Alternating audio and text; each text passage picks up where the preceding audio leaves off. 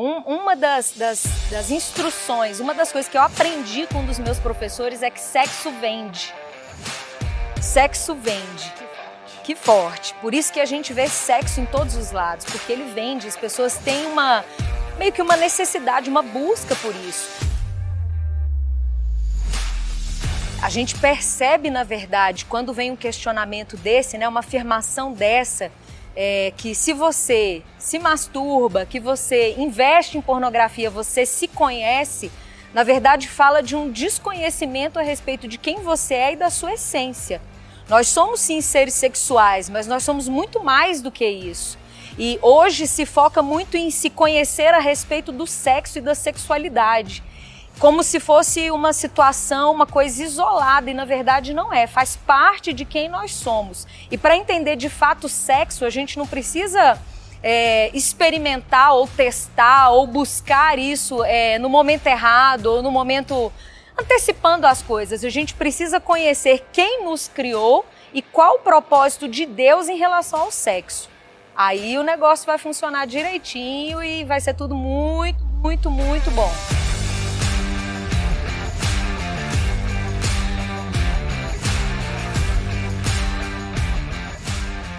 Nos últimos tempos, nós temos visto que, a, que muitas pessoas estão viciadas em pornografia e masturbação. E o que eu penso é como alguém pode ser viciado em um vídeo. Nirvana, aí é o que eu te falo, as pessoas não são viciadas no vídeo em si. O vídeo, ele é um gatilho para tudo aquilo que ele vai despertar no inconsciente, tudo aquilo que ele desperta nos pensamentos, nos sentimentos e que ele desperta nas ações que as pessoas têm. E é extremamente perigoso, porque hoje a gente vê relacionamentos que vivem, na verdade, é, um, um ideal que não é real em relação à sexualidade.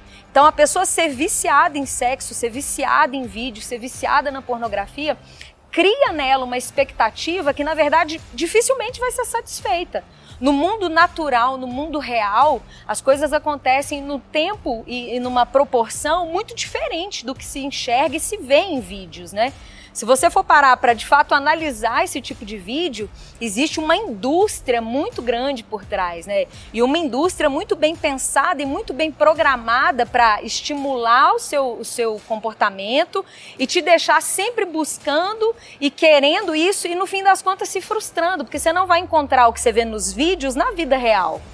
E como pastora, você já viveu ou vivenciou alguma coisa, algum, alguém que era viciado e isso tornou algo muito ruim dentro do relacionamento dessa pessoa? Já trabalhou com pessoas assim? Sim, já. E tem um caso recente, inclusive, é, de uma pessoa que buscou ajuda porque é, são casados há um bom tempo e não conseguem fazer sexo. E não conseguem fazer sexo porque o marido é viciado em pornografia e ele, ele, ele tem uma série de vídeos e filmes e ele não consegue se conectar com a esposa como ele se conecta com os filmes. Olha que coisa, né? E a esposa me procurou buscando como ela trabalha isso dentro do casamento, como ela trata isso. Um marido que não procura a esposa, um marido que não sente prazer com a esposa, um marido que não, não, não proporciona prazer para a esposa.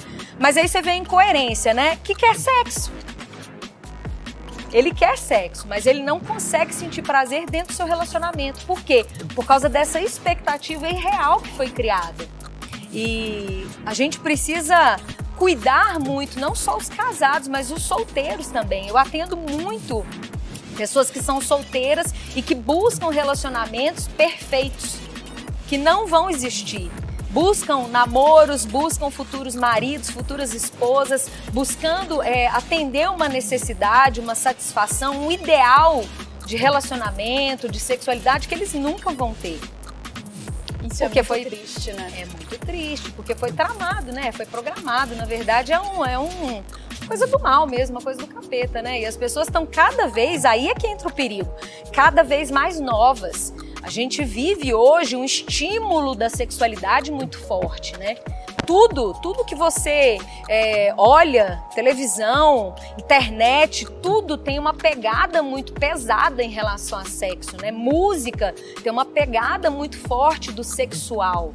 E não é por acaso, é isso que as pessoas precisam entender. Tá tudo ali muito bem colocado para gerar isso nas pessoas, como uma forma meio de que de, de anestesiar mesmo as pessoas, né, a respeito da realidade e dos relacionamentos e tudo.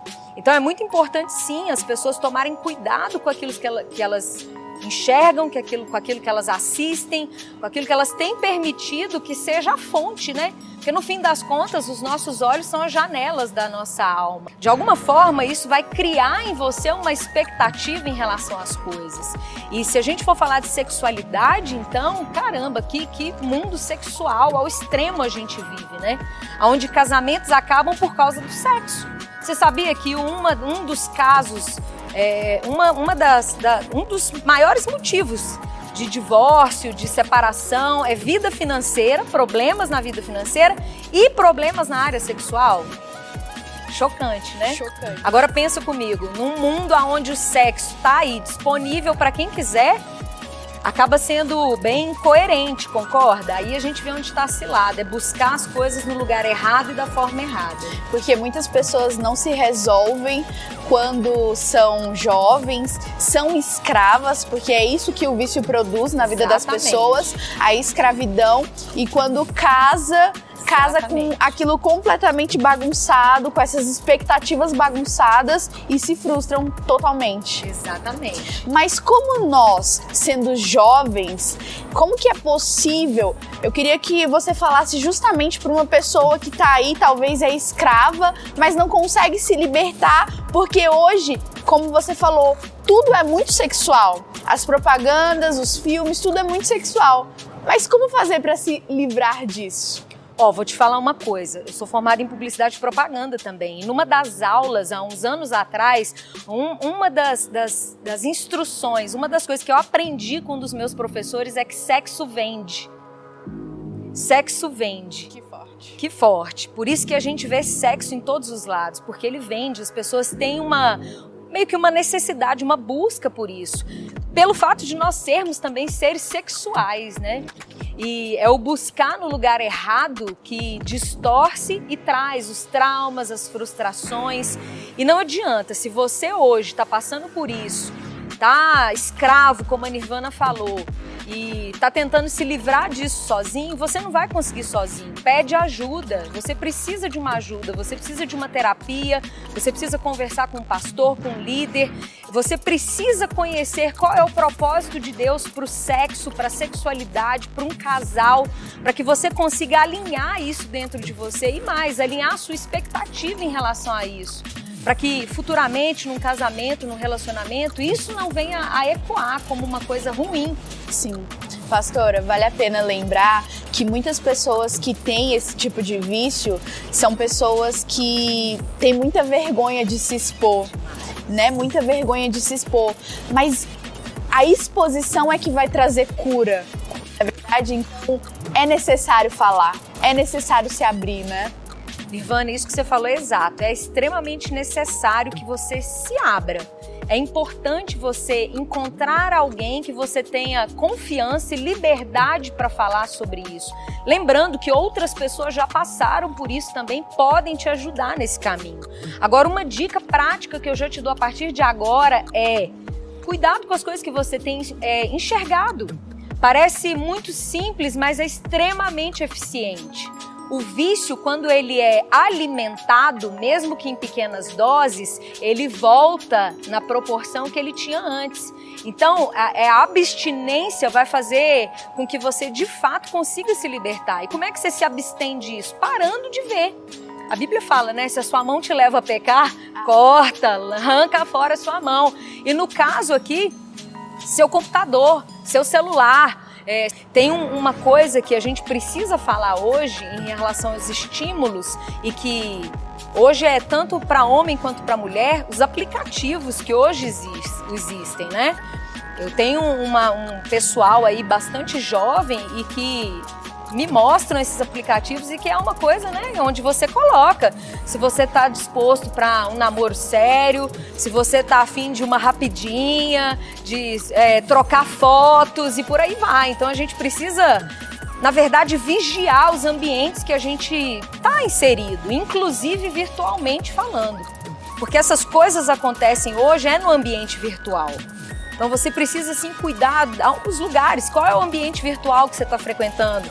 Com quais pessoas você tem conversado nesse ambiente? Porque às vezes, Nirvana, começa com uma foto, uma coisinha, é, uma mensagem mais picante, uma sugestão. E quando a pessoa percebe, quando ela, ela se dá conta, ela está, na verdade, viciada, presa, não consegue se controlar, não consegue se relacionar com o outro, sem falar na culpa, sem falar na vergonha, sem falar na falta de coragem de assumir isso para alguém e pedir ajuda.